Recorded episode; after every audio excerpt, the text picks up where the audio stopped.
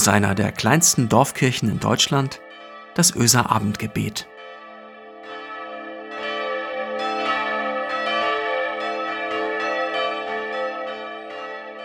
Einen schönen guten Abend. Herzlich willkommen zum Öser Abendgebet. Heute ist Samstag, der 10. April.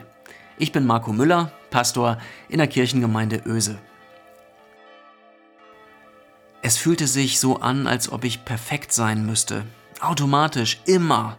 Es fühlte sich so an, als ob ich dieses Bild oder diese Perfektion sein müsste, die die Leute von mir erwarteten. Das hat Alicia Keys gesagt, die 40-jährige amerikanische Sängerin, als sie in einem Interview von ihrer Weltkarriere erzählte. Vor einem Monat war das am Rande des Women's Summit des Time Magazine. Das Magazin hatte Frauen eingeladen, die es als die Stimmen der Zukunft ansah. Und unter ihnen war eben auch Alicia Keys. Die blickte auf ihr Leben und bekannte dann halt eben, es fühlte sich so an, als ob ich automatisch perfekt sein müsste. Es fühlte sich so an, als ob ich dieses Bild oder diese Perfektion sein müsste, die die Leute von mir erwarteten. Ich mache jetzt heute Abend hier mal was ganz Freches. Ich nehme einfach dieses Zitat, das mich neulich im Radio so sehr angefixt hat. Ich nehme es auf wie einen Ball und ich spiele damit weiter. Und zwar, weil die zweite Hälfte der Aussage mich dann so sehr bewegt hat. Da sagte Alicia Keys dann nämlich, ich habe mich dazu entschieden, das Wort perfekt aus meinem Wortschatz zu streichen. Denn mir wurde klar, dass es schädlich ist, meisterhaft unvollkommen sein zu können. Das ist Magie. Jetzt weiß ich das. Das heutige Abendgebet ist all denen gewidmet, die so oft mit sich hadern, die so schwer damit umgehen können, wenn der Output dessen, was sie zustande bringen, in den eigenen Augen nie gut genug ist. Die gefühlt immer 10 oder 20 Prozent dessen sehen, was noch hätte besser gemacht werden können und die sich damit so oft selbst im Wege stehen. Ich hatte meinem Achtjährigen versprochen, am Nachmittag für ihn da zu sein, und ich weiß, wie sehr er sich darauf gefreut hatte. Oft genug muss er ja hören, dass es gerade jetzt überhaupt gar nicht passt. Gerade wenn der Papa so viel zu Hause arbeitet wie ich derzeit, ist das für so einen Kleinen echt schwer zu verstehen. Aber du bist doch zu Hause, Papa. Ja, aber Jakob, schau mal, da hat eine Frau aus der Gemeinde Geburtstag und die wird wirklich sehr alt. Ich möchte sie anrufen. Die fühlt sich zurzeit bestimmt sehr allein. Aber Papa, ich doch auch. Und dann ist da ein Paar, Jakob, das hat schon vor ganz langer Zeit geheiratet.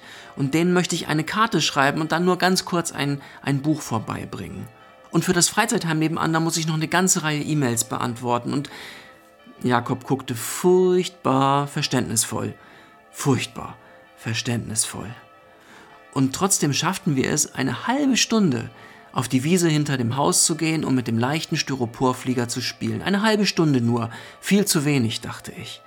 Wieder mal war die Zeit mit ihm unter die Räder gekommen und ich schaffte es einfach viel zu selten. So vieles, was ich immer wieder nicht hinkriege. Am Abend dann, als ich ihn ins Bett brachte, natürlich mit schlechtem Gewissen, weil ich hinter meinem Versprechen zurückgeblieben war, da sagte er, das war toll, Papa. Was war toll? Dass du so viel Zeit für mich hattest.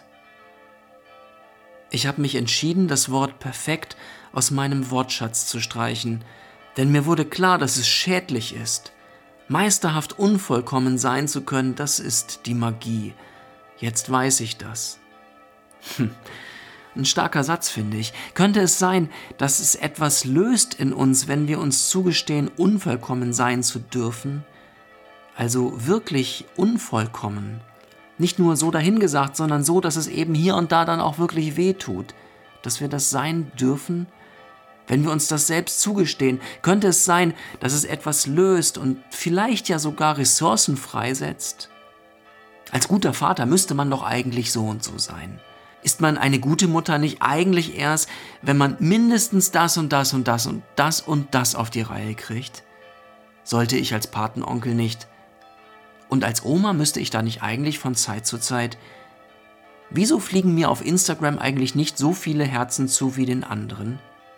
Oder, ja, ja, soll ich euch mal zeigen, an wie vielen Stellen die Videos von den Öser Online-Gottesdiensten in den letzten Wochen Schnittfehler und Macken enthielten? Was habe ich mich darüber geärgert? Über mich selbst?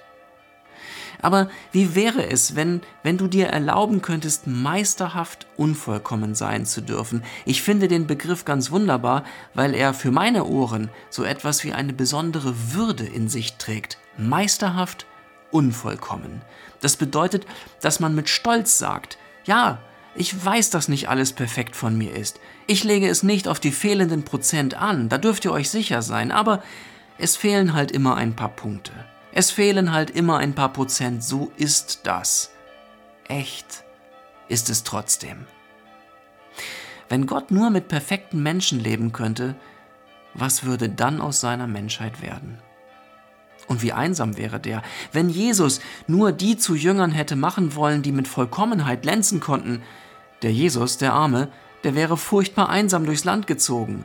Es waren Jakobus und Johannes, die streitsamen Brüder, die er sich ins Team holte. Es war Petrus, auf den er setzte, und der am Abend vor dem Kreuz, nach drei Jahren gemeinsamer Wanderschaft, nichts Besseres zu tun hatte, als all das zu verleugnen, weil er Schiss bekam, weil es eng wurde für ihn, meisterhaft, unvollkommen. Und trotzdem vertraute Jesus diesen unvollkommenen Leuten seine Mission an. Hey Petrus, du Fels, auf dich will ich meine Kirche bauen. Ich frage mich tatsächlich, ob er das mit dem Fels, also Petrus heißt übersetzt der Fels, ob er das mit dem Fels mit einem Zwinkern gesagt hat. Hey Petrus, du Fels, auf dich will ich meine Kirche bauen, du meisterhaft unvollkommener Mensch. Vielleicht macht es einen ganz gewaltigen Unterschied, wenn ich den Ball von Alicia Keys wirklich aufnehme und auch aus meinem Wortschatz das Wort perfekt einfach streiche, weil das Wege eröffnet, weil sich so Chancen formen können, weil es mir Fesseln abnimmt, weil es mir erlaubt zu sehen, was gut geworden ist. Nicht perfekt, aber so, dass ich sagen konnte, und den Rest, mein Gott, den Rest, den lege ich dir ans Herz. Du meisterhafter, vollkommener Gott.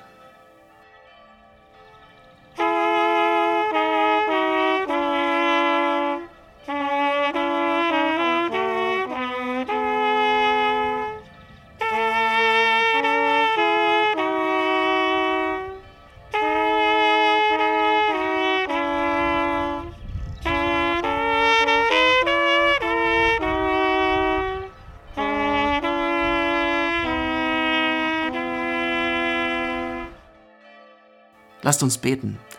Miteinander und füreinander. Mit alten Worten und neuen dazu. Herr, du hast mich erforscht und du kennst mich genau. Ich sitze oder stehe, du weißt es. Meine Absicht erkennst du von ferne. Ob ich gehe oder ruhe, du merkst es. All meine Wege sind dir bekannt. Noch liegt mir kein Wort auf der Zunge, schon weißt du, Herr, was ich sagen will. Von hinten und von vorn hast du mich umfasst und hast deine Hand auf mich gelegt. Zu wunderbar ist dieses Wissen für mich, es ist mir zu hoch, ich kann es nicht begreifen. Du hast meine Nieren geschaffen, mich im Bauch meiner Mutter gebildet. Ich danke dir und staune, dass ich so wunderbar geschaffen bin. Mein Gott, du hast Ja zu all dem gesagt, zu uns Menschen wunderbar gemacht und trotzdem so unvollkommen. Hast einfach gewagt, an uns zu glauben, obwohl du uns kennst, tief in uns schaust. Hast einfach alles auf uns gesetzt. Herr, das Gewicht auf meinen Schultern wiegt manchmal schwer.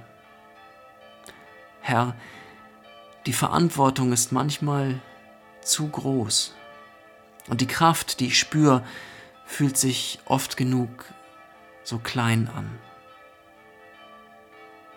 Herr, erbarme dich. Nimm doch die Fesseln der Perfektion ab. Schenk uns doch die Freiheit, echt sein zu dürfen, so wunderbar, wie du uns gemacht hast. mit all den Ecken und Kanten, die du uns beigelegt hast. Gib uns die Kraft, meisterhaft, unvollkommen sein zu dürfen. Amen. Es segne euch Gott, der Allmächtige und Barmherzige, der jeden Morgen seine Sonne aufgehen lässt über dieser Welt, der uns frei macht von Sorge und Angst, weil er für uns sorgt und unseren Raum weit macht, der uns belebt mit Licht und Wärme und seiner Liebe. Amen.